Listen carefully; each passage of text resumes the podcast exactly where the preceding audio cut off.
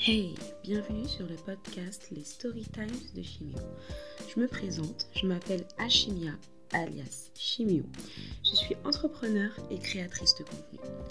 Dans ce podcast, tu auras l'occasion d'écouter des témoignages uniques qui, j'espère, t'inspireront et te divertiront. Bonne écoute à toi!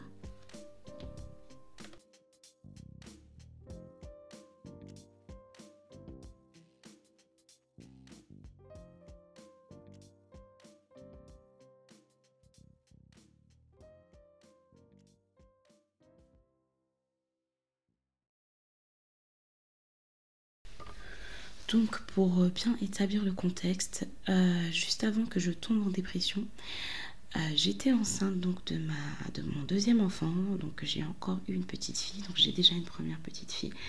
J'ai eu une seconde petite fille, donc pour bien que vous compreniez, ce qu'il faut savoir c'est que mes filles, elles ont 5 ans d'écart. moi je voulais des bébés rapprochés, c'est ce que je voulais. Mais il se trouve que euh, j'ai été malade. Donc, euh, à la suite de l'accouchement de ma première fille, euh, j'ai eu de l'hyperthyroïdie. Bon, je ne vais pas entrer plus que ça dans les détails, mais bon. En gros, c'est une maladie hormonale qui fait que je produisais trop d'anticorps. qui, se, qui se fixe en gros sur la thyroïde et qui la stimule, ce qui fait que ça me crée des effets des symptômes, hein, donc, tels que de, la palpitation, euh, de la fatigue, de la perte de poids, des choses comme ça. Bref, et ce qui fait que après j'ai été mis sous, sous traitement jusqu'à euh, ce jour. Euh, je n'ai pas guéri de ça et voilà. Bref, donc ce qu'il faut savoir c'est que moi je souffre de diabète de type 1 déjà depuis un petit moment là. on est en 2022, donc j'ai eu mon diabète il me semble en 2010. Donc ça va faire 12 ans que je suis diabétique. Pareil, hein, je vais pas m'étaler sur ce que c'est le diabète, etc. Vous, pouvez vous documenter sur le sujet. Mais juste ce que vous avez à savoir, c'est qu'il y a deux types de diabète. Il y a le diabète de type 1 qui se traite donc avec des injections d'insuline. Puis il y a le diabète de type 2 qui peut être réversible, qui peut se guérir et qui lui se traite avec des comprimés en général, mais euh, ça peut aussi être traité avec de l'insuline ponctuellement. Mais c'est surtout une bonne hygiène de vie et une activité physique qui va permettre à la personne donc de, ne plus être malade de, de, ce diabète passager, en gros, qui est le résultat en fait d'une mauvaise hygiène de vie. Voilà, c'était la petite parenthèse. Bref, donc pour que vous compreniez bien, moi, je suis diabétique de type 1. Et comme je vous ai dit, j'ai aussi de l'hyperthyroïdie. Donc, euh, c'est deux maladies auto-immunes. Ce qu'il faut savoir, c'est que euh, mes maladies sont dangereuses pour, euh, pour un bébé. C'est-à-dire que le diabète, s'il est mal équilibré, on peut avoir un risque de macrosomie, c'est-à-dire que le bébé, quand il va naître, il va être trop gros. ce qui fait qu'il peut avoir un problème au niveau des épaules quand on va le sortir du bassin. Et il peut même mourir. J'ai lu des témoignages de mères qui ont perdu des bébés comme ça. Donc voilà, c'est pas top. Il peut souffrir de malformations cardiaques, euh, étant donné que s'il y a trop de sucre en fait dans le sang et que vu étant donné qu'on partage notre sang avec le bébé, etc., etc., ça peut être problématique pour lui. Bref, plein de petits trucs pas trop cool, tu vois. Et l'hyperthyroïdie, il faut savoir aussi que c'est dangereux pour bébé dans le sens où ça peut provoquer des fausses couches et ça peut aussi provoquer des malformations. Bref, j'ai été très gâtée. non, alhamdoulilah, franchement, alhamdoulilah, je suis croyante. Euh, seul je sais pourquoi j'ai ces maladies-là. Mais voilà, on va dire que c'est des maladies qui sont vraiment dangereuses pour le bébé. Ce qui fait que moi, euh, quand je suis enceinte, ça demande une surveillance particulière. Donc, euh, donc, je suis tombée enceinte du coup parce que euh, mes taux euh, en ce qui concerne que ce soit la thyroïde ou le diabète étaient plutôt bons. Donc, mon endocrinologue m'a donné le feu vert pour pouvoir faire un autre enfant. Donc, je suis tombée enceinte. Donc tous les mois, il fallait que j'aille à l'hôpital, il fallait que je fasse des prises de sang pour surveiller mes taux, pour s'assurer qu'il n'y ait pas d'anticorps de, de, de, de, comment dit ça, des, des des anticorps euh, euh, concernant l'hyperthyroïdie, enfin la thyroïdie, excuse-moi. Euh, du coup, il fallait vérifier ça tous les mois parce que c'est dangereux pour bébé si ça passe dans placenta, etc. Je vous passe les détails. Il fallait aussi surveiller les glycémies. Quand tu es diabétique et, que tu es enceinte, pardon, tu peux même pas imaginer à quel point c'est galère dans le sens où déjà, quand tu es diabétique en temps normal, tu es obligé de surveiller ton taux de sucre à chaque fois toute la journée. Il faut que tu fasses des injections d'insuline. Euh, faut, faut pas que tu tombes en hypoglycémie parce que c'est super désagréable et puis tu peux risquer de faire un malaise, voire un coma hypoglycémique. Et il ne faut pas non plus être en hyperglycémie parce que ce n'est pas bon pour ton corps. Et même si tu peux rester aussi pendant une longue durée en hyperglycémie et ça peut aussi te faire tomber dans le coma. Bref, donc du coup, tu es toujours en train de marcher sur un fil en fait quand tu es diabétique. Quand tu as une grossesse, c'est encore pire. Parce qu'en en fait, il faut faire en sorte à ce que ton taux de sucre ne soit ni trop haut, ni trop bas. Parce que s'il est trop bas, tu vas passer ton temps à te resucrer. Et quand tu te resucres, en fait, ton bébé aussi, il bouffe du sucre. Et au final, ça fait un bébé gros. Donc, comme ce que j'expliquais au début. Donc, et ensuite, euh, des hyper, c'est pas top non plus. Parce que les hyper, après, ça peut faire des problèmes au bébé, de malformation. Voilà, c'était la petite parenthèse. Je sais que c'est hyper compliqué, c'est médical, etc. Mais c'est pour que tu comprennes, en fait. Donc, du coup, moi, j'ai eu une, grossesse super surveillée. Alhamdulillah, ça s'est plutôt bien déroulé. J'ai été bien suivie, etc. etc. J'avais pas trop de problèmes. Le bébé grandissait bien.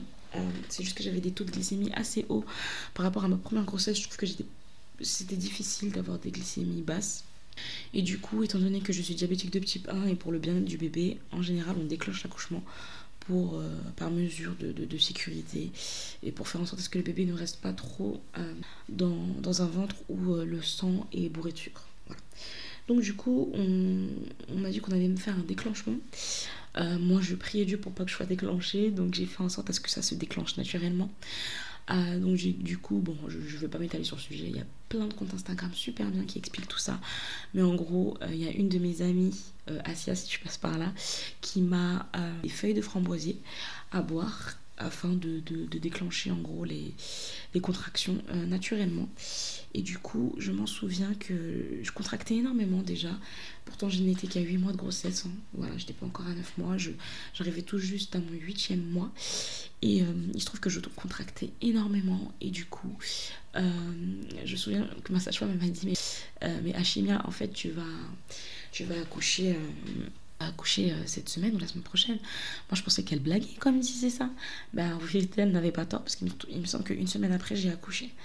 Donc je m'en souviens qu'il y avait un événement qui s'était passé à l'école de ma fille, euh, concernant ma fille, bon, qui m'avait énervée. Et euh, j'étais très en colère. Je m'en souviens que j'étais partie parler avec la maîtresse, etc., pour mettre les choses au clair. Et je m'en souviens que euh, trois jours après, j'ai accouché. Donc je sais pas si c'est le stress ou l'énervement qui a fait que. plus la tisane de feuilles de framboisier. Mais voilà, j'étais trop en colère et tout. Et du coup, ça veut dire que j'ai bu euh, je me souviens que j'étais avec mon mari, on était en train de jouer à la PlayStation, on avait joué, etc. Bref, on était bien, quoi. Et lui, il en avait marre parce que j'arrêtais pas de faire des fausses alertes, en fait.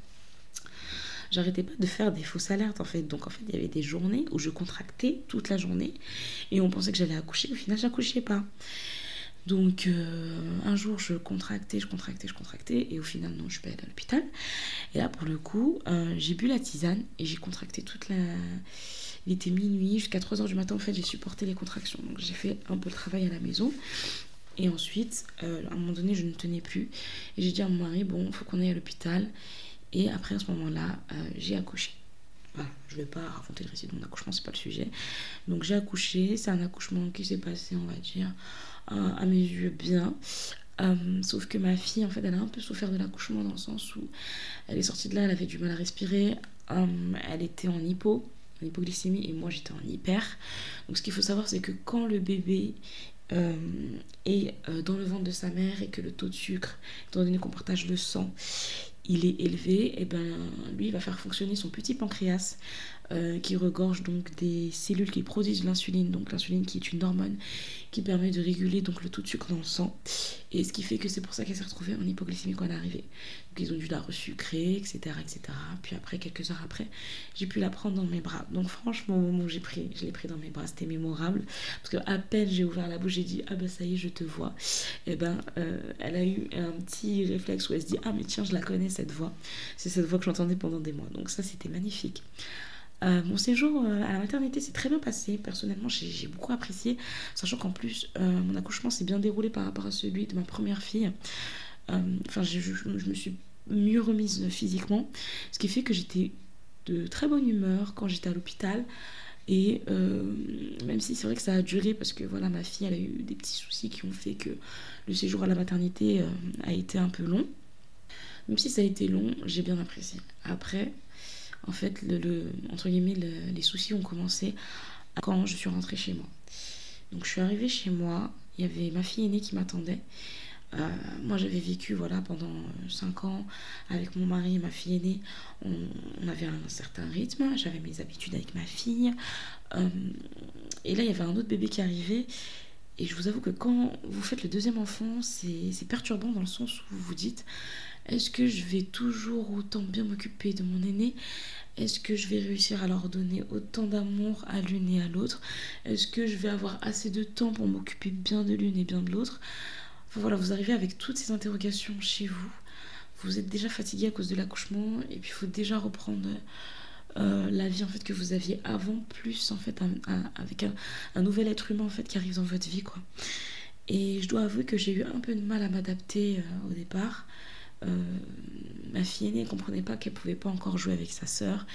Elle, ne comprenait pas pourquoi elle dormait pas dans sa chambre, donc elle me faisait beaucoup de caprices. Euh, normal, hein. de toute façon c'est normal. Euh, en général, quand l'aîné voit qu'il y a une petite soeur ou un petit frère qui arrive, il essaye de se faire remarquer pour montrer qu'il est là et qu'il ne faut pas l'oublier. Donc je t'avoue que ça a été assez difficile les débuts. Après, ma, deuxième fille, elle, elle, a fait ses nuits très rapidement, au bout d'une semaine, dix jours.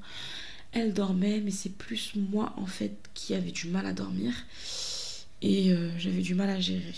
Donc après, un premier mois passe, un deuxième mois passe, un troisième mois passe, mais en fait, je me rends compte que j'accumule de la fatigue. Ok. Au bout du troisième mois, euh, bah en fait après aussi j'ai oublié de préciser que j'ai pu allaiter ma fille. Hein. donc quand on est diabétique, on, pardon, on peut allaiter. Donc j'ai allaité ma fille et étant donné que euh, mon hyperthyroïdie était endormie du fait que euh, je t'explique rapidement qu'en fait, étant donné que euh, l'hyperthyroïdie, c'est une maladie auto-immune.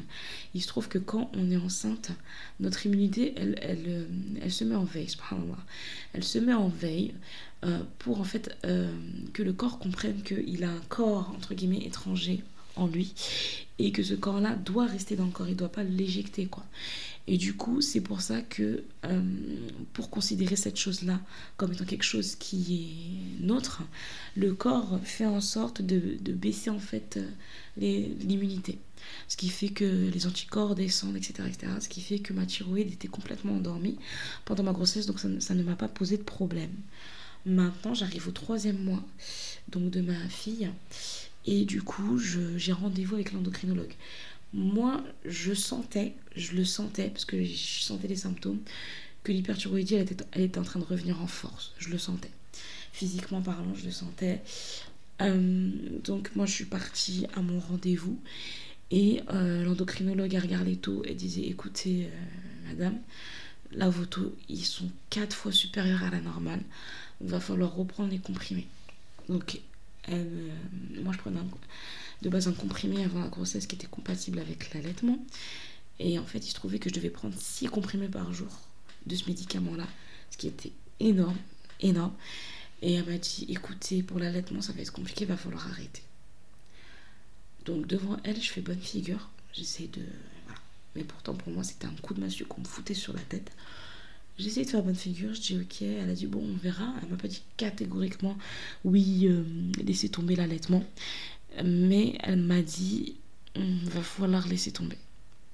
Donc moi, je sors du cabinet.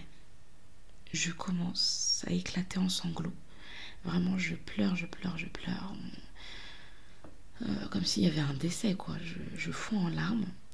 Puis je rentre chez moi. Dès que je rentre chez moi, je... Entre-temps, je passe à la pharmacie. J'achète une boîte de lait en poudre parce que je me dis, bon, allez, autant acheter le lait en poudre maintenant et puis s'y mettre dès maintenant. Enfin, je me suis mise direct dans le dans l'état d'esprit que ça y est, il fallait arrêter l'allaitement. Donc, je vois une pharmacienne, elle me dit Comment vous allez, madame? Je la regarde, je dis Mais ça va pas du tout en fait. Et je commence à éclater en sanglots. J'arrivais pas à me retenir. Je commence à éclater en sanglots devant elle. Moi, j'ai honte, mais j'arrive pas à me retenir. Du coup, elle appelle sa responsable avec qui j'ai l'habitude de, discuter. Et elle me dit Qu'est-ce qui se passe, madame Et tout. J'ai dit Ben je suis dégoûtée parce que je vais devoir arrêter l'allaitement. Ça me fend le cœur, vous pouvez même pas savoir à quel point. Et euh, du coup, je suis pas bien, quoi. Je suis pas bien. Euh, j'ai l'impression d'abandonner ma fille, j'ai l'impression de la trahir. Enfin, vraiment, je le prenais vraiment comme ça. Et elle a dit Écoutez-moi bien, moi j'ai été dans le même cas que vous au moment où j'ai eu mes jumeaux. Euh, voilà, je les allaitais. Le médecin m'a dit Il va falloir arrêter l'allaitement. Elle a dit Voilà comment vous allez faire. Elle a dit En fait, vous remplacez une tétée sur deux par un biberon. Puis après, deux sur euh, un, etc. etc. Euh, elle a dit Un de mes jumeaux, il a très bien compris. Il a pris le biberon facilement.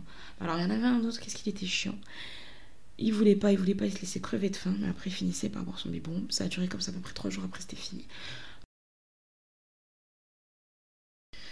Donc elle a dit, euh, vous inquiétez pas, les premiers jours ça va être dur, mais après ça va passer. Après elle me dit ça, ça me rassure quand même, et je rentre chez moi complètement dépitée. Et je m'en souviens, mais je ne me rendais pas encore compte qu'à ce moment-là, j'étais déjà en dépression. Dans le sens où je n'avais plus du tout de force physique. Quand je suis rentrée chez moi, je me suis j'ai pleuré déjà. Mon mari m'a vu que ça allait pas. J'ai fondu en larmes devant lui. J'ai dit voilà, je peux plus l'allaiter, je suis encore malade et tout, etc. etc. Je me suis écroulée, mais dans le canapé. C'est comme si j'étais une masse en fait. Et j'arrivais plus à bouger. Il a dit écoute, ben moi je vais prendre, euh, je vais prendre euh, la grande pour la sortir. Et puis toi, tu, tu vas là, tu vas te reposer. Et euh, parce que moi j'avais promis à ma fille en fait que j'allais la sortir, mais en fait c'était plus fort que moi, j'y arrivais pas. Donc je suis restée dans le canapé à me morfondre entre guillemets. Puis voilà, c'est là où ça a commencé en fait. Ça a été l'élément en tout cas déclencheur de ma descente, on va dire, aux enfers. Donc les semaines passent et je vis assez mal le sevrage. Je le vis plus mal que ma fille, parce que ma fille, elle a, été sevrée assez facilement. Mais moi, je l'ai très mal vécu, le sevrage. Euh, entre-temps, je suis partie dormir chez de la famille chez ma grande sœur, euh, un petit week-end où elle m'a un peu aidée et réconfortée, ainsi que ma nièce, Naïla, si tu écoutes ça. Euh, voilà, elles m'ont réconfortée comme elles ont pu. Elles m'ont aidée aussi avec le bébé. Elles m'ont aidé à me changer un peu les idées. Donc sur le coup, ça m'a fait du bien. Mais quand je suis revenue chez moi, c'est comme si en fait je revenais en fait dans mon quotidien qui me saoulait. Je m'en souviens que avant, je prenais plaisir à jouer avec euh, mon aîné, euh, au Playmobil. Euh, je prenais plaisir à lui lire l'histoire du soir. Je prenais plaisir à jouer avec elle, à discuter avec elle. Et petit à petit, en fait, je remarque que toutes les choses du quotidien, elles m'agacent. Donc, donc ouais, je, je, remarque en fait que je perds plaisir en fait dans les petites choses pourtant qui, qui me font plaisir.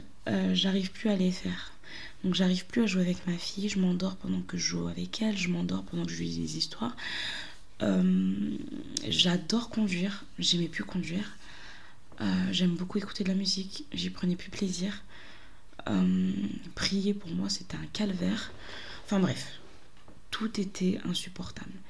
Et je remarque aussi que je commence à perdre en fait de mes facultés. j'ai énormément de mal à bien conduire. C'est-à-dire que je sais pas, fais n'importe quoi au volant. J'arrive pas à me concentrer en fait pour regarder quelque chose à la télé. Je n'arrive pas à me concentrer pour lire un livre. J'ai énormément de mal à faire les courses. Enfin, vous, vous tu dois te dire, mais qu'est-ce que tu me racontes en fait Comment ça Il n'y a que les gens qui sont tombés en dépression qui savent de quoi je parle. En fait, tu commences à perdre toutes tes facultés progressivement. Euh, ton cerveau, il est tellement saturé que il n'arrive plus à réfléchir normalement en fait. Donc voilà, et du coup, c'est là où j'ai commencé en fait à aller mal mais vraiment très mal. Et du coup, j'ai oublié de te préciser que quand je suis sortie de chez l'endocrinologue, euh, ma mère, je me souviens qu'elle m'a passé un coup de fil. Et elle me fait Achimia, ça va? Et moi, j'ai pas pu me retenir en fait. J'ai fondu en larmes, j'ai dit Maman, je dis ça va pas, j'en ai marre. Je dis je suis tout le temps malade. Je suis tout le temps malade, ça m'épuise en fait. J'ai encore cette, cette putain d'hyperthyroïdie qui revient quoi. Et euh, j'ai dit, je peux plus donner le sein au bébé, ça me rend malade. Et voilà, j'ai j'ai éclaté en sanglots. Donc ma mère, elle a eu l'instinct maternel de se dire que ça allait pas. Elle a dit, bon, chimien, ça va pas. Écoute, euh, je sais que j'avais dit que j'allais rester au Comores avec ta grand-mère pour m'occuper d'elle. Mais bon, là, je vois que ça va pas bien. Je vais m'arranger avec les autres, avec euh, ses frères et sœurs. Et je vais venir. Donc, Alhamdulillah, grâce à Dieu et qu'Allah la préserve, euh, elle a pu venir et elle m'a énormément aidée durant toute la période de, convalescence, on va dire, de guérison, etc., etc. Donc ma mère, elle est venue. Euh, ma maison, elle était dans un état où je peux même pas imaginer. J'arrivais à rien faire, clairement. Je faisais le minimum syndical, quoi. Donc ma mère, c'est vrai que quand elle a vu ma maison dans cet état, quand elle me voyait, etc., bon, elle se disait, oh, il y a un truc qui va pas. Au début, elle comprenait pas trop ce que j'avais. Pareil, mon mari comprenait pas ce que j'avais. Et puis moi, en fait, je passais toute la journée sur mon téléphone à lire les symptômes de la dépression. Et je voyais qu'en fait, je cochais toutes les cases. Mais euh, je savais pas quoi faire, je savais pas vers qui me tourner. Je, quand j'en parlais autour de moi, on me dit oui, je sais que ça va pas, mais ça va passer. Tout le monde me disait, mais Achimia, ça va passer. Achimia, tu fais des caprices. Achimia, arrête. Toujours, on me disait ça, on me prenait pas au sérieux. Alors que j'étais vraiment en détresse psychologique, mais comme pas possible. Et en somnie, euh, le sommeil que j'avais n'était pas reposant du tout parce que, en fait, la nuit, j'avais des pensées en fait obsessionnelles. Donc en islam, on dit que c'est des waswas, donc euh, comme des chuchotements ou des pensées qui sont là et qui tournent en fait en boucle comme un, disque rayé. Et du coup, moi, c'est ce que j'avais. J'avais des pensées super négatives où je me disais, je ne vais pas aller mieux, je m'occupe mal de mes enfants. Mon mari va divorcer de moi parce que je suis une loque. Euh, je ne vais plus jamais être heureuse. Euh, je, enfin, que des pensées hyper négatives. Je suis une mauvaise mère, je suis même pas capable de m'occuper de mes enfants, je suis une femme qui n'est même pas capable de faire le ménage chez elle. Enfin, vraiment, c'était des phrases hyper négatives où, je, où vraiment j'avais une image de moi, mais tellement péjorative. Et je me disais, mais pourquoi j'existe en vérité? Tellement je suis une merde en fait. C'est ça que je me disais. Donc, en fait, je, tous, les, tous les soirs, c'était comme ça. Je me réveillais en pleine nuit avec des palpitations. Et plus les jours ils avançaient, plus les pensées elles étaient plus violentes, etc. etc. Donc la première astuce, euh, en tout cas la première chose qu'on a fait chez moi, c'est que mon mari essayait de ne pas me laisser seule. Il a dû se mettre en arrêt plusieurs fois pour rester à la maison alors que c'est lui qui subvient euh, aux besoins de toute la famille. Il a dû se mettre en arrêt pour rester à mes côtés. Euh, ma mère, elle, elle a dû prendre le relais pour faire à manger, pour s'occuper de mes filles. Euh, voilà, donc du coup, vraiment, ils étaient là euh, pour euh, prendre, entre guillemets, mes fonctions de mère, afin que moi, de mon, côté, pardon, je puisse me, me, reposer, etc., etc. Sauf que ça ne, ça ne suffisait pas. J'avais beau m'allonger toute la journée, ma mère, elle me faisait à manger, etc je n'arrivais pas, je n'arrivais pas. Mon mari dit écoute Ashmiya, essaye de d'invoquer, essaye de lire et de prier. J'ai dit mais en fait, je lui, ai, je lui ai dit mais chérie, on n'en est plus là en fait. Je j'arrive plus moi à, prier. Je me souviens qu'une nuit je me suis levée, j'avais des pensées négatives, j'avais des palpitations, euh, j'avais des crises d'angoisse. Donc une nuit je me suis levée. Et mon mari dit Mais où tu vas? Je dis Mais en fait, j'en ai marre, j'arrive pas à dormir. Donc je commence à éclater en, sanglots. Je dis J'arrive pas à dormir, j'ai envie de mourir là. Il dit Mais arrête de dire n'importe quoi. Mais j'ai dit Mais je te jure, j'ai dit J'ai envie de mourir parce que à chaque fois, on me dit tous les jours que ça va passer et ça passe pas en fait. Donc. Euh, ça va pas, je, veux mourir. Et il me dit, mais va faire les ablutions et après ça va se calmer. Et moi, je suis rentrée dans une colère noire. J'ai dit, mais j'ai pas, j'ai pas envie de faire tes ablutions là. J'ai dit, de quoi tu me parles? Je te dis que ça va pas. Et donc, moi, je commence à courir vers le salon et euh, je lui dis, lâche-moi, lâche-moi, lâche-moi. Et je commence à ouvrir la fenêtre et j'ai envie de sauter. Mais vraiment, l'envie, elle est trop forte. J'ai envie de, sauter et que la souffrance, elle s'arrête. Et lui, il me dit, mais t'es complètement malade, en fait. Il ferme la fenêtre et dit, mais qu'est-ce qui te prend? Il dit, bah toi, au moins pour tes filles. J'ai dit, mais j'ai même pas envie de me battre pour moi-même. Et toi, tu me parles de mes filles. J'ai dit, tu me parles de toi, tu me parles de, ma famille. J'y arrive pas, en fait. Je J'y arrive pas. Donc, euh, après, je me suis calmée. Je me suis calmée, il m'a lu un petit peu. Il m'a remis au lit. Et voilà, après, je, en fait, les journées, en fait, à chaque fois que je me levais le matin, je me disais comment je vais faire pour passer encore cette journée qui va être insupportable? Et le seul moment où j'étais bien, c'est quand je me mettais au lit la nuit, même si c'était pas reposant.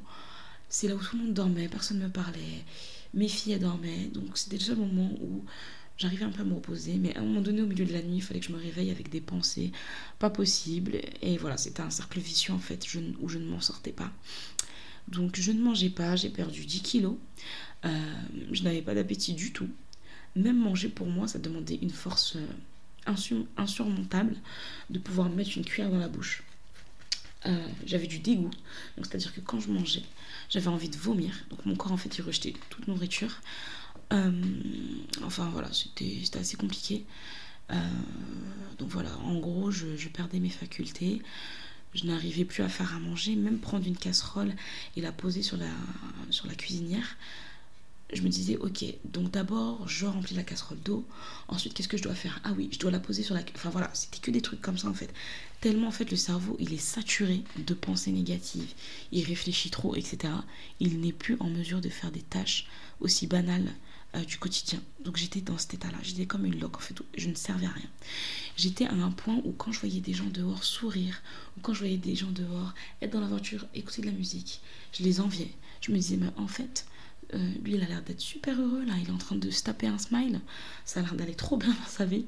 Euh, en fait, j'étais là, je regardais les gens, j'ai dit, mais ils ont l'air tellement bien. Mais moi, je suis là, je suis en train de souffrir le martyr. Et j'ai l'impression que ça y est, ça va rester comme ça toute ma vie. Et que je serai plus jamais heureuse et que je goûterai plus jamais au bonheur. Parce que la, dépression, en fait, c'est une maladie qui te fait croire ça. Qui te fait croire que, en fait, il n'y a pas d'autre solution que la mort. Et du coup, hum, même si tout le monde autour de toi te dit que ça va passer et que c'est vrai en plus, ça, ça passe, hein. ça finit par passer, mais tout le monde te dit autour de toi que ça va passer et que en gros t'as pas à t'en faire, etc., etc. En fait, t'es plus à ce point-là, tu, tu, n'y crois même pas en fait, voilà, tu n'y crois plus et t'as juste envie que ça s'arrête. Et étant donné que tu as juste envie que ça s'arrête que à tes yeux il n'y a pas d'autre alternative, enfin tu trouves pas de solution, et eh ben tu te dis que la mort est la seule solution à ton problème.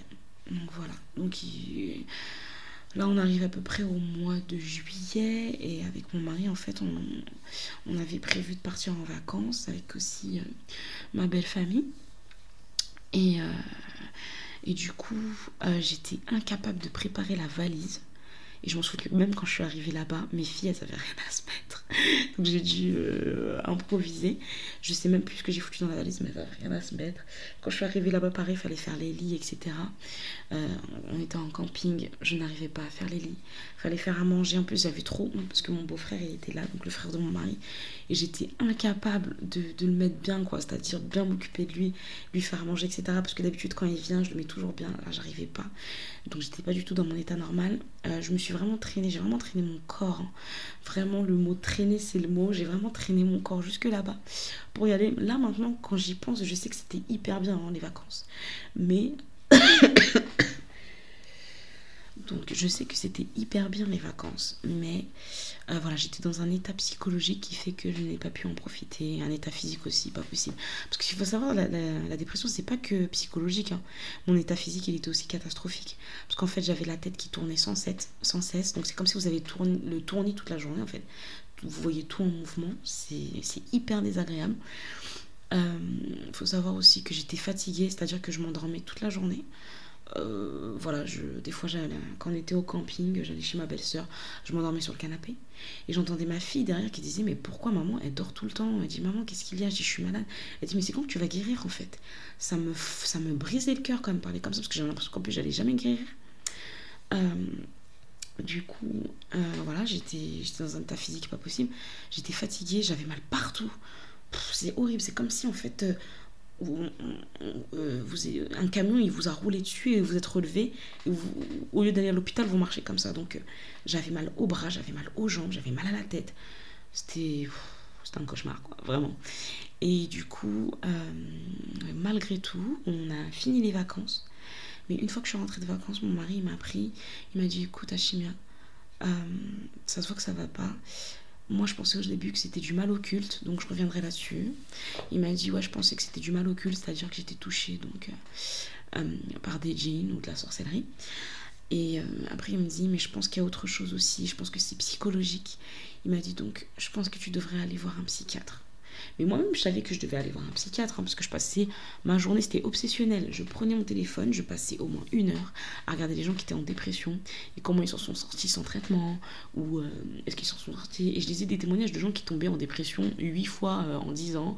Je lisais des témoignages de gens qui sont restés en dépression pendant 20 ans, puis un matin ils se sont levés, ça allait mieux. Enfin bref, je lisais n'importe quoi, ce qui me mettait encore plus dans le mal. En fait, le problème c'est que quand tu es en dépression, ton cerveau, il est il se concentre que sur le négatif. Donc même si autour de toi, on va te dire des choses positives, il n'y a rien à faire. C'est comme s'il y avait un bouton, c'est comme s'il y avait un interrupteur, ou comme si je te dis en haut il y a le positif, et en bas c'est le négatif. Et en fait, l'interrupteur il est branché sur le négatif, et en fait, tu es dans un état où tu ne peux pas le relever vers le positif, à moins d'avoir une aide extérieure, une aide vraiment qui va faire en sorte de remettre les choses en place dans ton cerveau et euh, de voir les choses positivement. Bah moi j'étais en mode négatif, donc je voyais tout en noir. Donc je pensais que j'allais perdre mes filles et que mon mari allait divorcer de moi et se marier avec une autre femme. Je pensais que les, services sociaux allaient venir chercher mes enfants. Je pensais, enfin bref, euh, je me faisais 40 000 films dans la tête. Des fois je voyais ma, ma fille, le bébé me regarder et j'avais l'impression qu'elle me disait Oh là là, mais regarde-toi comment t'es, quoi. Mais c'est quel genre de mère que j'ai, tu vois. Bref, que des, enfin, entre guillemets, des hallucinations et des pensées obsessionnelles morbides et hyper négatives et hyper dévalorisantes de, soi qui font que en fait vous, vous, avez juste envie de creuser un trou, de vous y mettre et euh, de vous cacher depuis en sortir. Bref, donc ensuite je suis revenue de vacances, mon mari m'a parlé donc je l'ai écouté. Je m'en souviens que ce jour-là d'ailleurs j'étais pas bien. Euh, je me suis levée, je suis tombée par terre, je tenais plus sur mes jambes. Mon mari me relève et me dit bon ne te lève plus, va t'asseoir, va t'allonger. Euh, c'est arrivé une deuxième fois aussi. à un moment donné, je vais dans le couloir, je voulais aller chercher ma mère à la cuisine, je tombe par terre. Ma mère, elle me relève, elle me dit Achimia, s'il te plaît, va t'allonger dans le lit. Elle dit Je sais pas pourquoi tu es en train de marcher dans le couloir, va t'allonger dans le lit. Et ma mère, ma mère, machallah, elle montrait devant moi que tout allait bien. Elle me disait tous les jours que ça allait s'arranger. Elle a dit Mais t'inquiète pas, crois en Dieu. Et j'ai dit une phrase quand on me pardonne, mais j'étais pas dans mon état normal, j'étais malade. J'ai dit, mais je ne crois plus en Dieu là. J'ai dit, c'est ça que t'as pas compris. Je ne crois plus en Dieu et je ne priais presque plus d'ailleurs. Je ne priais presque plus. Euh, j'avais pas envie de lire le Coran. Après, peut-être qu'il y avait un peu de mal occulte. Je, je, l'accorde. Mais euh, en tout cas, c'est mon état en tout cas psychologique et physique qui faisait que je n'avais plus la force d'invoquer Allah. Je n'avais plus la force de prier. Mais, alhamdulillah, je suis revenue vers lui. Et je devais passer par là, en tout cas, pour revenir vers lui. Il n'y a pas de hasard, en tout cas. Bref. Et du coup, bah, ma mère, elle, entre-temps, euh, ce qu'elle a fait de son côté, c'est qu'elle a appelé un, Nous, on dit un fondi en comorien. Donc, c'est quelqu'un qui a des connaissances en sciences religieuses, en Coran, etc., qui lit bien le Coran, etc., et qui enseigne aussi. Euh, donc, on dit c'est un professeur quoi, de Coran, par exemple, ou de sciences religieuses. Et je sais que euh, dans les pays du Maghreb, ou des choses comme ça, on dit un raki. Donc, on va dire je vais prendre raki, comme ça tout le monde va comprendre. Donc, ma mère, elle a appelé un raki qui, qui habite à Mayotte. Euh, qui est très très très très très sollicité parce que euh, Allah lui a donné un don euh, à ce monsieur-là, dans le sens où quand il invoque, les invocations sont exaucées et, c'est par la permission d'Allah que c'est exaucé. Voilà, faut, faut pas rentrer dans du shirk ou dans de l'association, enfin voilà, l'association, etc. Faut pas rentrer dans du shirk. Donc en fait, lui, Allah lui a donné le pouvoir que quand il invoque, les invocations montent tout de suite. Ma mère, je m'en rappelle, elle a dit, on va l'appeler et je te jure, Hachimia, Wallah, elle m'a dit, Wallah, par Allah, tawakkal-toi Allah, tu vas guérir. Elle m'a dit, tu vas guérir, tu vas voir. Et elle l'appelait au moins 20 fois par jour, ma mère. Ce que j'aime bien avec elle, c'est sa persévérance et sa détermination et son tawakkul. C'est trop puissant, les trois. En même temps, ça fait un combo, vous pouvez même pas imaginer. Elle, elle a un tawakkul très fort, ce qui fait que quand elle est convaincue d'une chose, après c'est un peu comme la loi d'attraction, entre guillemets, mais bon, c'est le tawakkul en vrai elle, a tellement confiance en Dieu que elle se dit ça, ça va se passer, et ben là ça se passe. Et ma mère, elle l'a appelé 20 fois, elle a fini par réussir à la voir. Et je m'en souviens qu'on a fait du coup une roquia par téléphone. Euh, ça allait un petit peu. Après, on avait appelé deux autres personnes pour qu'elles viennent me lire. Ça n'a pas eu l'effet escompté. Mais en tout cas, ça allait un petit peu quand on a fait la roquia par téléphone. Et puis, on a décidé aussi de euh, sortir de l'argent et de faire une aumône euh, afin qu'on nous facilite, etc., etc. Donc après, finalement, euh, le Raki, euh, qui est situé à Mayotte, m'a préparé. Euh, alors, il me semble que c'était du miel mélangé avec je sais plus quoi, où il a du courant dedans. Il l'a donné à quelqu'un qui était à l'aéroport de Mayotte, subhanallah. Et cette personne-là allait à Paris. Et ma mère l'a rejoint à l'aéroport. Elle a pris du coup le, le, traitement que le Raki m'a fait. Elle l'a ramené, elle a dit voilà, bien. Le Raki, il a dit qu'on doit faire ce traitement pendant tant de jours. Et il a dit que quand euh, tu auras fini euh, le traitement, eh ben, tu seras guéri. moi, quand ma mère me dit ça, Moi, je lui mais Je dis, mais qui est-ce? Tu me dis, maman euh, Je vas-y, euh, ouais, peut-être, ouais, ouais. Je commence à dire, ouais, Inch'Allah et tout. Et il se trouve que le premier soir, quand ma mère voulait me donner le traitement, la marque elle est arrivée. Et en fait, je me suis cachée dans le lit parce que j'avais pas envie de boire. Ma mère, elle a dit, mais tu fais quoi en fait? Elle m'a dit, ouais, tu fais quoi? Elle me fait, mais tu fais quoi J'ai bien, je t'avais dit que après la marque, ben, je te donnerai le traitement. Je voulais pas le boire. Donc en fait là, il se trouve que il y avait quelque chose qui était là, qu'il y avait un djinn qui était là et qui a commencé à se manifester et qui disait oui, euh, vous voulez, euh, vous voulez que je divorce. Donc Allah l'aime, mais peut-être que je crois, il n'y a que Dieu qui sait, parce que je ne peux pas vous dire avec précision, je ne sais pas. Mais je pense que j'avais un djinn amoureux qui pensait qu'on était mariés. Et euh, bref, il voulait pas bouger et il avait peur de boire le traitement. Mais bon, avec un peu de force, on a fini par le prendre, le traitement.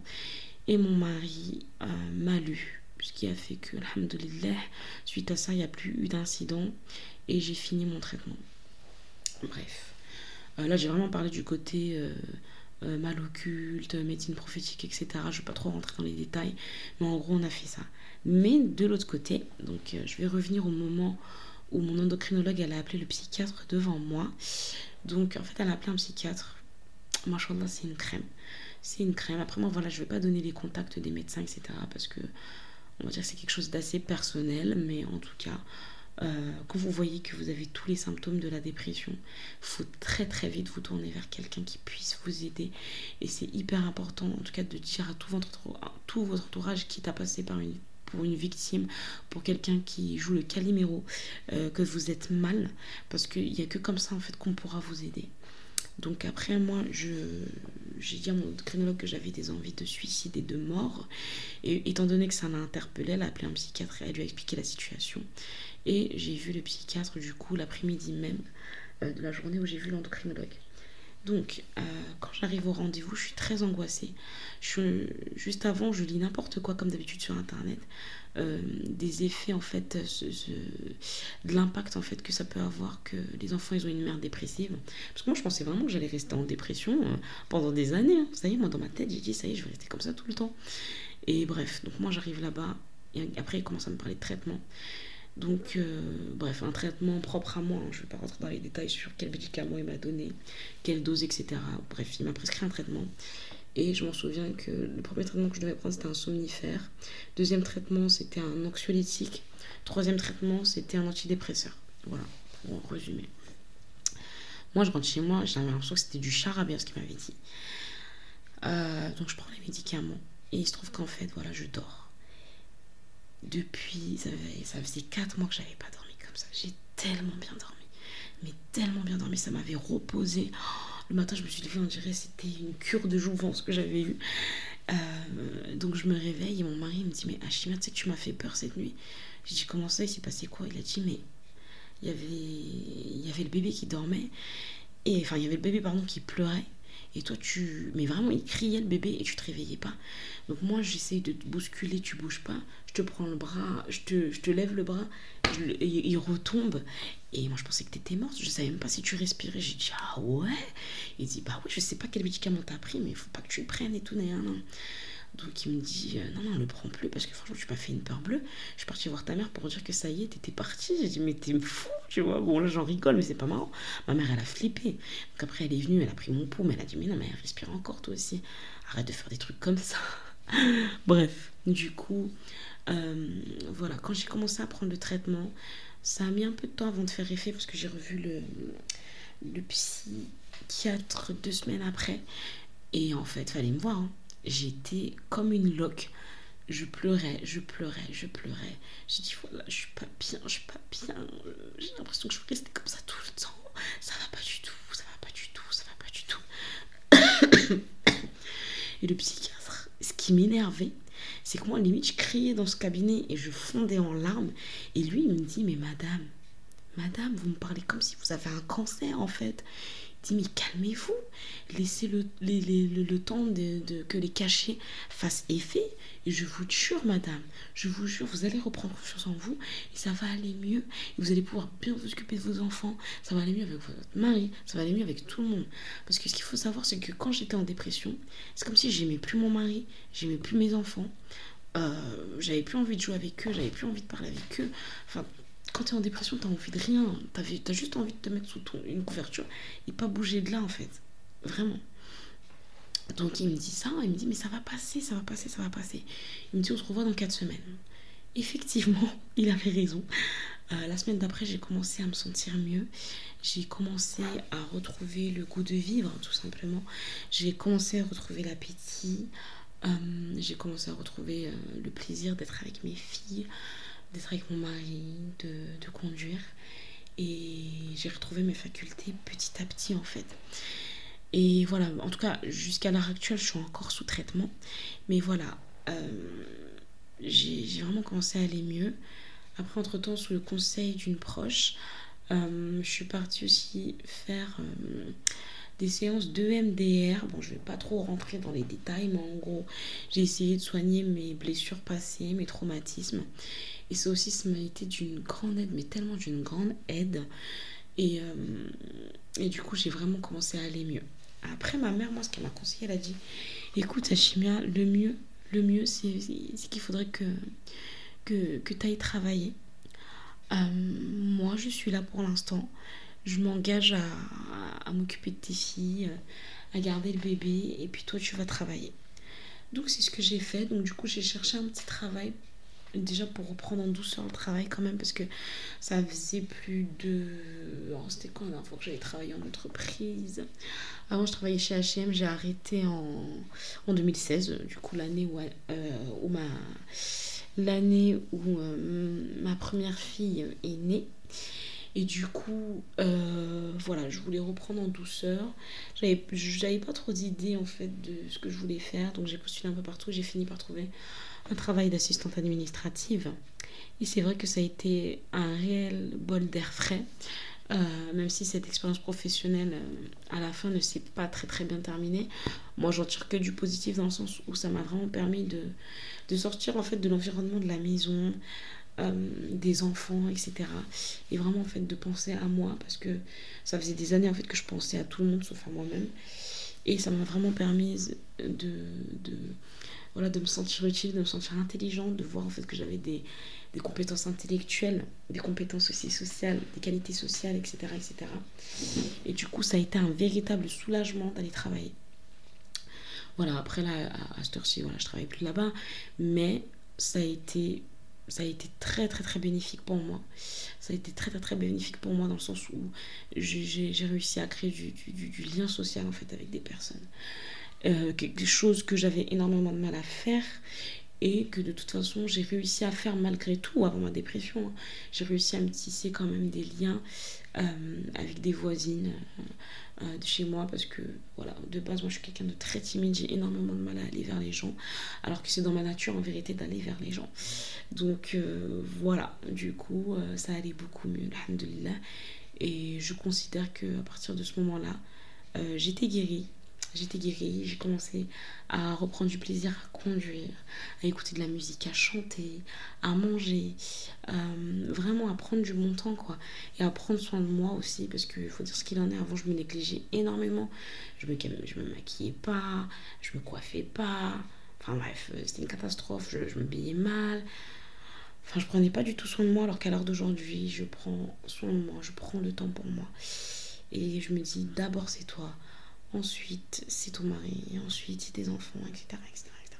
Alors qu'avant j'étais plus, je me, je me, j'étais dans un état d'esprit où je me disais, vaut mieux moi que je me mette dans le mal et que tout le monde soit en paix, plutôt que l'inverse. Ce qui fait que j'étais en totale, mais en totale contradiction avec moi-même, euh, ce qui m'a mené en fait à la dépression, tout simplement. C'est ça qui m'a mené à la dépression. Euh, parce que ça faisait des années en fait que je me mentais à moi-même, ça faisait des années en fait que je faisais des choses pour les autres et pas pour moi. Et en fait, euh, la dépression, je, vais te dire la vérité, ça a été une nirma pour moi, un bienfait. Ça a été une rahma pour moi, une miséricorde, dans le sens où ça m'a permis de voir euh, que je voulais, ce que je voulais pas. Ça m'a permis de me rappeler pourquoi j'existais, pourquoi je devais être là. Et du coup, ça m'a permis aussi de me rapprocher d'Allah Azzawajal. Donc euh, voilà, vraiment, ça m'a permis de, me rapprocher d'Allah le très haut. Donc du coup, euh, c'est, en fait, c'était un cadeau. Vraiment, Allah, quand il dit dans le Coran, après la difficulté, la facilité, eh ben, il dit la vérité. Après la difficulté, il y a la facilité. Il l'a dit deux fois. Après la difficulté, il y a la facilité. Et c'est une réalité. Il y a eu la facilité. Je m'en suis sortie par la grâce d'Allah. C'est lui l'unique divinité, c'est en lui que je crois en tout cas pour ma part. Euh, c'est lui qui m'a sauvé euh, par l'intermédiaire donc du Raki de ma de Maoré, par l'intermédiaire de ma maman, par l'intermédiaire de mon mari et par l'intermédiaire aussi de deux de mes frères qui ont été particulièrement présents pour moi. Euh, et puis un peu le reste de ma famille qui ont été là entre guillemets à distance parce que voilà, c'est pas plus que ça, mais bref, c'est pas le sujet. En tout cas, j'ai pu me remettre de tout ça. Voilà, voilà. Donc maintenant, je vais finir euh, le podcast avec des conseils pour les personnes qui sont en dépression et pour les futures mamans. Donc, ô toi actuellement qui est peut-être en dépression, euh, peut-être que tu es complètement désespéré, peut-être que tu te dis qu'il est mieux de mourir, sache que moi aussi je suis passée par là. Sache que tu as le droit de pleurer, tu as le droit de demander de l'aide. Ce n'est pas un signe de faiblesse. Tu n'es pas faible. Tu es juste humaine. Tu es une personne humaine et tu as le droit d'aller mal.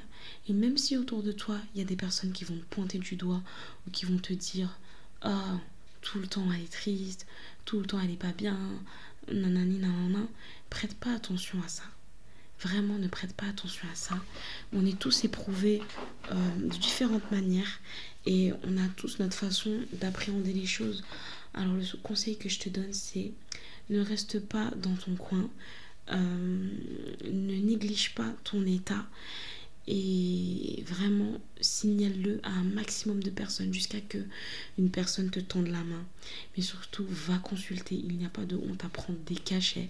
Parce qu'il faut, ce qu'il faut savoir, c'est que la dépression, ce n'est pas que psychologique, c'est aussi physiologique. Euh, parce qu'il il se trouve que quand on est en dépression, on ne produit pas assez de sérotonine. Donc sérotonine, on dit que c'est l'hormone du bonheur. Euh, c'est l'hormone en fait qui te permet de réguler tes humeurs, tes émotions. Donc si tu n'as pas cette hormone là, eh ben ça ne va pas. En tout cas, si tu en produis pas beaucoup, eh ben ça peut être l'une des causes de, la dépression. Donc sache que c'est aussi physiologique, c'est pour ça qu'il y a des comprimés, des médicaments qui existent pour pallier à ce manque de sérotonine, ce qui va te permettre ensuite de pouvoir euh, te relever et d'aller mieux. Donc sache que tu n'es pas tout seul ou toute seule, tu n'es pas toute seule. Euh, il y a plein de gens qui sont passés par là où tu passes actuellement, tu as l'impression que là, tu es en train de, de, marcher sur le pont Sirat et qu'il y a le feu qui va t'attraper en dessous. Sache que après la difficulté, il y a la facilité. Tu n'es pas seul. Allah est ton meilleur allié si tu es croyante, en tout cas. Si tu es croyante, bien sûr, je précise. Euh, sache que, Dieu est là pour toi. Si tu n'es pas croyante, en tout cas, sache que tu trouveras toujours des personnes qui, pourront t'aider euh, à te sortir de là. Voilà, c'est le seul conseil Est-ce que. Voilà. Le seul. Si le seul conseil que tu dois retenir, c'est. Euh, tu vas t'en sortir. Ne lâche rien. Euh, tape à toutes les portes jusqu'à que quelqu'un veuille bien te tendre la main et tu finiras par t'en sortir. Euh, si Dieu veut, si Dieu veut, pardon. Et, et, ne lâche rien, ne lâche rien, ne lâche rien. Moi-même, j'étais au plus bas. Moi-même, je pensais que j'allais jamais m'en sortir. Mais par la grâce de Dieu, je m'en suis sortie. Donc, euh, voilà. Maintenant, pour les futures mamans, euh, sachez que, euh, voilà, la mère parfaite, elle n'existe pas. être maman, ça s'apprend. Donc, il est tout à fait normal que quand vous allez accoucher, euh, vous allez vous dire oh là là, il faut que je fasse comme ci, il faut que je fasse comme ça. Vous allez recevoir des injonctions de personnes qui vont dire ah non, mais fais plutôt comme ci, fais plutôt comme ça. Eh, franchement, c'est des conneries. votre bébé, il n'y a que vous qui le connaîtrez bien. Vous allez voir, c'est hyper dur en fait de s'adapter au début. Parce que chaque bébé, il a son tempérament. La preuve, euh, moi je suis restée non-stop pendant deux ans en congé euh, parental avec mon aîné. Ça m'a absolument pas dérangé. Là, j'ai fait à peine trois mois avec euh, mon, deuxième enfant. Et eh ben, j'ai pas tenu, tout simplement. Donc, chaque enfant est différent. Et ce qu'il faut que tu saches, c'est que n'aie pas peur de demander de l'aide. Si tu as encore ta maman en vie, c'est une, c'est une rame c'est une bénédiction.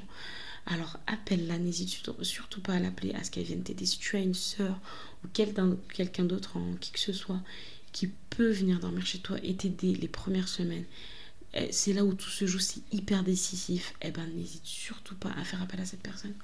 Parce que toi aussi, tu as besoin de te reposer. Toi aussi, tu as besoin de faire ta petite vie. Toi aussi, tu as juste besoin de te brosser les dents et de te doucher. Et puis te mettre un petit peu de blush avec un petit peu de rouge à lèvres pour te faire du bien, te sentir bien dans ta peau. Donc là-dessus, c'est vraiment le principal conseil que j'ai à donner, c'est demande de l'aide et n'aie pas honte de demander de l'aide. Euh, c'est comme ça, on, est des êtres humains on se suffit pas à nous-mêmes, faut dire ce qu'il en est. Il y a qu'Allah qui suffit à lui-même, lui, il dépend de personne, il a besoin de personne. Mais nous, en tant qu'être humain, lui-même, il l'a dit dans le Coran, il a fait en sorte, il nous a créé différentes nations pour qu'on s'entrecroise, en fait, pour qu'on se, rencontre tous. Donc, je vois pas pourquoi, en fait, tu devrais rester dans un coin euh, et, te dire, oh, vas-y, je, je, vais bien me débrouiller. Elle, elle y arrive bien, pourquoi moi, j'y arriverai pas? Eh, c'est une illusion de penser comme ça. C'est une illusion. Euh, tout ce que tu vois sur les réseaux, c'est une illusion. Tous les gens, quand ils disent oui, tout va bien, c'est une vitrine. C'est les apparences, c'est des façades. On a tous nos difficultés à notre échelle. Donc, moi, ce que j'ai à te dire en tant que future maman, euh, ça va bien se passer. Euh, ça se trouve que je ne te ferai pas de dépression d'ailleurs, mais en tout cas, si tu as un petit baby blues, ne le laisse pas perdurer. Parce que moi, l'erreur que j'ai faite, et le psychiatre m'a dit le problème, madame, c'est que vous avez trop souffert en silence. Et là, vous venez maintenant, et du coup, vous avez accumulé, vous avez accumulé, vous avez accumulé. Et là, il y a tout qui est en train de ressortir. Donc, il a dit, c'est normal. Il a dit, peut-être que ça va mettre du temps pour vous remettre sur pied, mais on va prendre notre temps. Donc, n'attends surtout pas le dernier moment, euh, comme moi je l'ai fait en tout cas, pour te dire j'ai besoin d'aide. Même la dernière fois, je parlais avec ma diabétologue, mon endocrinologue, j'ai dit mais en fait, je ne sais même pas où j'en serais à cette heure-ci si je vous aurais pas dit euh, que ça n'allait pas. Elle a dit vous, vous savez, vous, vous, serez à cette heure-ci, vous serez passé sur une voiture et puis on a éclaté de rire. On rigole, mais c'est pas marrant en vrai. Hein. Elle a dit à cette heure-ci, vous vous serez suicidé. Donc euh, voilà, il n'y avait pas d'autre solution de toute façon. C'était soit je me suicidais, soit je soit j'étais sous traitement et je guérissais. Et alhamdulillah, Allah m'a accordé la deuxième possibilité. Et j'espère, Inch'Allah, que ça va continuer sur cette lancée. Donc voilà pour aujourd'hui. Euh, j'espère que ça, aidera en tout cas des personnes qui, traversent cette épreuve-là. Euh, j'espère que ça permettra aussi à des personnes qui sont un peu fermées d'esprit, je parle en particulier de la communauté musulmane et de la communauté comorienne d'ailleurs, euh, de se dire que voilà la dépression c'est pas qu'une maladie de blanc entre guillemets. Euh, ça peut toucher n'importe qui. Donc euh, voilà quelle que soit ton origine quelle que soit ta religion. Non il ne suffit pas de lire le Coran et de prier la nuit pour faire partir la dépression. Non ça demande des fois un traitement ça demande des fois un suivi psychologique. Donc s'il vous plaît les gens ne faites pas des raccourcis. Si documentez-vous sur la dépression. Personne ne peut comprendre euh, si en tout cas la personne n'est pas passée par la dépression ou si elle n'a pas vu un proche être dans la dépression. Donc voilà. Et eh ben ça sera tout. Et puis je te dis à très vite.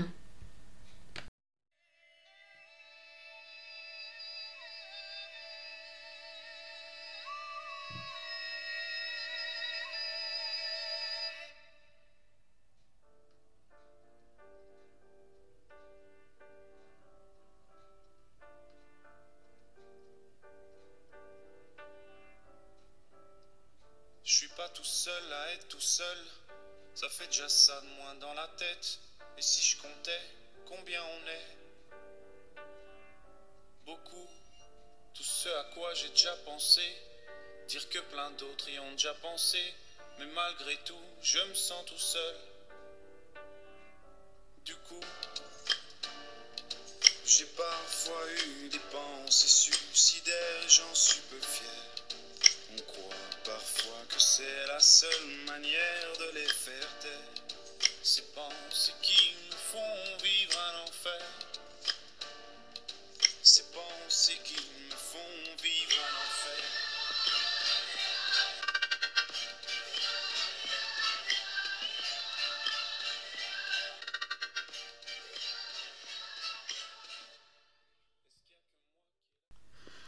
Le podcast touche à sa fin. Je te remercie de l'avoir écouté jusqu'au bout.